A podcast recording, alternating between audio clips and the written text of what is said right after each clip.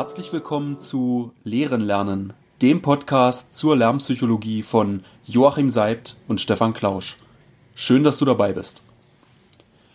Frühling lässt sein blaues Band wieder flattern durch die Lüfte, süße, wohlbekannte Düfte streifen ahnungsvoll das Land. Joachim, das Gedicht von Eduard Mörike kann ich seit der Grundschule nicht vergessen. Aber dennoch interessiert mich, ist Gedichte lernen noch zeitgemäß? Tja, schwere Frage. Kann ich so aus dem Hut mit Ja und Nein nicht beantworten. Es ist zumindest nach wie vor in der Schule verbreitet, dass Schüler Gedichte lernen müssen, auswendig. Obwohl der Lehrplan das überhaupt nicht fordert. Der Lehrplan fordert nur, dass man Gedichte ausdrucksstark interpretieren soll, aber man muss die nicht auswendig können. Und jetzt ist die Frage, warum lernt man die Gedichte auswendig? Ich kann es nicht beantworten. Ich bin da selber auch sehr gespalten. Ich komme ja von der Germanistik und so viel weiß ich, dass wir eine schriftlose, mündliche Kultur hatten und Gedichte einfach auch in ihrer Musikalität ähm, geeignet waren, um ja mündlich weitergetragen zu werden und um gut erinnert zu werden. Aufgrund ihres Rhythmuses, ja, ihrer Melodie waren sie dazu gut geeignet warum man heute Schülerinnen und Schüler mitunter alle dazu zwingt, das gleiche Gedicht zu lernen, ähm, da bekomme ich auch Bauchschmerzen. Ja, das halte ich für, für sehr fragwürdig. Noch dazu, wo wir das in den Klassen ja zum großen Teil äh, Migrationskinder haben, die mit dem deutschen Kulturgut wenig anzufangen wissen und über diese Gedichte deutsches Kulturgut irgendwie zu erahnen, halte ich für fragwürdig. Also da würde ich auch denken, das ist es nicht. Ja, zugleich ist das eigentlich ein gutes Stichwort, wenn man mal so daran denkt, Literaturnobelpreis für Bob Dylan oder für, für die Amerikanerin Frau Glück 2020, also einer Lyrikerin, Poetry Slams überall, die Amtseinführung von Joe Biden, da wurde von Amanda Gorman ein Gedicht verlesen. Also das Gedicht ist nicht tot und auch ein Schüler mit Migrationshintergrund, der könnte sowas ja wahrnehmen ja, dass Gedichte nach wie vor eine Rolle spielen. Die Frage ist nur, wie kann ich es ihm ermöglichen, ja, mit dieser Textsorte ja, sich gut auseinanderzusetzen und ausdrucksstark, wie du gesagt hast, vorzutragen. Ja, das ist äh, insgesamt eine Frage. Ich würde ja nochmal unterscheiden wollen zwischen dem Auswendiglernen und dem Vortragen. Die erste Strategie für das Auswendiglernen müsste ja bedeuten, dass die Schüler eine Handhabe haben, wie lerne ich eigentlich ein Gedicht auswendig, wenn man das schon aufkriegt. Also bedeutet das für mich, der Lehrer oder die Lehrerin müsste die Schüler befähigen, denen eine Strategie an die Hand zu geben, wie lerne ich das Gedicht auswendig. Wenn das nicht gegeben ist, kann man das eigentlich von den Schülern überhaupt nicht erwarten, denn manche haben ein Sprachgefühl und die mit dem Sprachgefühl haben auch so meistens so eine Art Rhythmus und kommen mit der Sprache besser klar. Andere haben ein besseres Zahlengefühl und die gehen meistens bei diesen Sachen nicht so positiv heraus hervor. Und aus diesem Grund denke ich, dass Lehrer also eine, äh, eine Strategie zum Lernen an die Hand geben müssten. Eine wäre beispielsweise neben die Verse oder Strophen kleine Bildchen zu malen.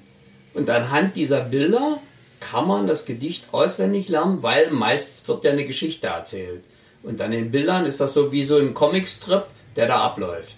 Das heißt, du setzt darauf, dass man das Verstehen vor dem Auswendiglernen ähm, setzt, weil ich könnte ja auch etwas stupide auswendig lernen, ohne mich mit dem Inhalt tiefgreifend auseinanderzusetzen. Das geht, aber das ist ja sinnlos. Genau mhm. das wollen wir ja nicht in der Schule. Mhm. Also mir geht es ja um Verstehen.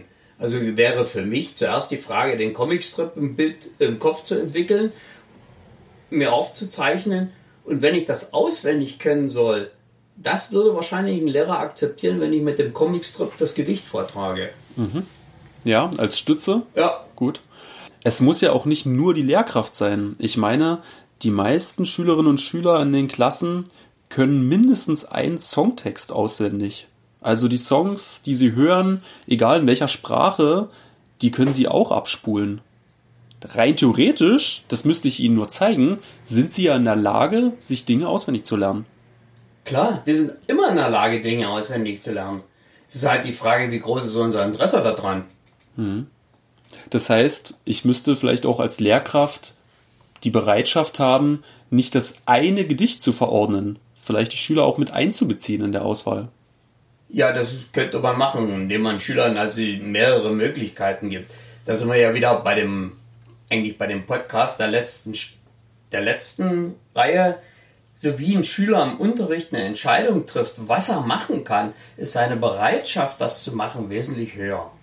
Wenn er das verordnet kriegt, ist die Bereitschaft gering. Je größer meine, mein Anteil an der Entscheidung ist, desto gern, also desto lieber bin ich dabei, diese Sache zu, durchzuführen.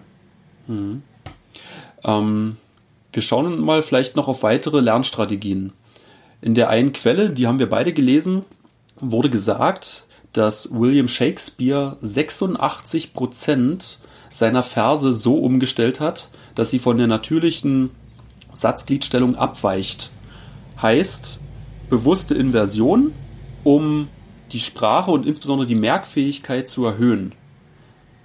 Krass gesprochen, ich versuche mit den Schülern erstmal das wirklich zu analysieren, was dort gemacht wurde, um ihnen klar zu machen, dass das Gedicht vielleicht schon die Hilfe in sich trägt, die es ihnen erleichtert, es auswendig zu lernen? Das könnte sein, ja. Zumal wir jetzt auch durch Untersuchungen wissen, dass unser Gehirn sich auf bestimmte Sachen äh, konzentriert. Aber das Gehirn viermal in einer Sekunde nach den wichtigsten Dingen immer wieder sich umtut. Das heißt, ich kann mich konzentrieren und trotzdem sucht mein Gehirn, gibt es was Wichtigeres in dem Moment, gibt es was Wichtigeres. Und in dem Moment, wenn was außerhalb der Reihe ist, wie beispielsweise bei Shakespeare die Satzstellung, fällt das sofort dem Gehirn auf und das interessiert das Gehirn wesentlich mehr, weil es von der Regel abweicht. Und in dem Moment hoppt es auf, auf diese Strategie drauf. Und das bedeutet immer, wenn ich also von dem Normalen abweiche, ist der Effekt, ins Gehirn hineinzukommen, größer, als wenn es normal abgespult wird. Es ist ähm, auch das Gedicht als solches, das ist ja in den seltensten Fällen willkürlich dahingeschrieben. Also ohne jetzt zu behaupten, dass die Autorin, der Autor eine Aussage da setzt, die man äh, ableiten soll, glaube ich dennoch, dass man sagen kann, wenn es ein Metrum gibt und ein Reim, ein sprachliches Bild, dann ist es bewusst gesetzt. Es heißt ja auch nicht umsonst Dichtung, es ist stark verdichtet. Ja, und dass ich mit den Schülern da hineingehe und versuche, Nomen, Sinnträger herauszuarbeiten, zu schauen, wie dieses Gedicht funktioniert. Das sehe ich genauso. Gut. Das ist ja schön, dass wir eine Meinung haben. ja. Also Lyrik ist keineswegs tot. Vielleicht könnte man als Zwischenfazit auch ziehen, das ist gar nicht entscheidend, dass man ein Gedicht in der Schule lernt, sondern was man daran lernen kann. Genau. Also wie ist die Lernstrategie, damit umzugehen, so ein Gedicht zu lernen? Also ein Beispiel von mir, Anekdote, ich kann immer noch ein Gedicht von früher, äh, von Ringelnatz, weil ich hatte keine eigenen Worte, um meiner ehemaligen Verlobten das beizubieten und habe Ringelnatz auswendig gelernt. Und zwar, ich habe dich so lieb, ich würde dir ohne Bedenken eine Kachel aus meinem Ofen schenken. Ich habe dir nichts getan, nun ist mir nicht wohl zumut. An den Hängen der Eisenbahn leuchtet der Ginster so gut. Vorbei, verjährt, doch nimmer vergessen, alles, was lange währt, ist leise. Ich reise. Die Zeit entstellt alle Lebewesen. Ein Hund bellt, er kann nicht lesen, er kann nicht schreiben, wir können nicht bleiben. Die Löcher sind die Hauptsache an einem Sieb. Ich habe dich so lieb. Und mit dem Gedicht habe ich dann meine ehemalige Verlobte überrascht und äh, das war mir der Anlass, ein Gedicht auswendig zu lernen. Es war so wichtig, dass ich das also heute noch eigentlich kann. Ja. Und andere schreiben ein Gedicht und tragen es bei der Amtseinführung eines amerikanischen Präsidenten vor. Also ein Gedicht kann ganz viel bewirken. Vielleicht sogar aus einer Verlobung eine Ehe. Ja. Ja, für mich nach wie vor ein wichtiges Thema. Ich unterrichte Lyrik unheimlich gern, weil man mit Sprache so viel kann, wenn man versteht, wie es funktioniert. Tja, das unterscheidet uns.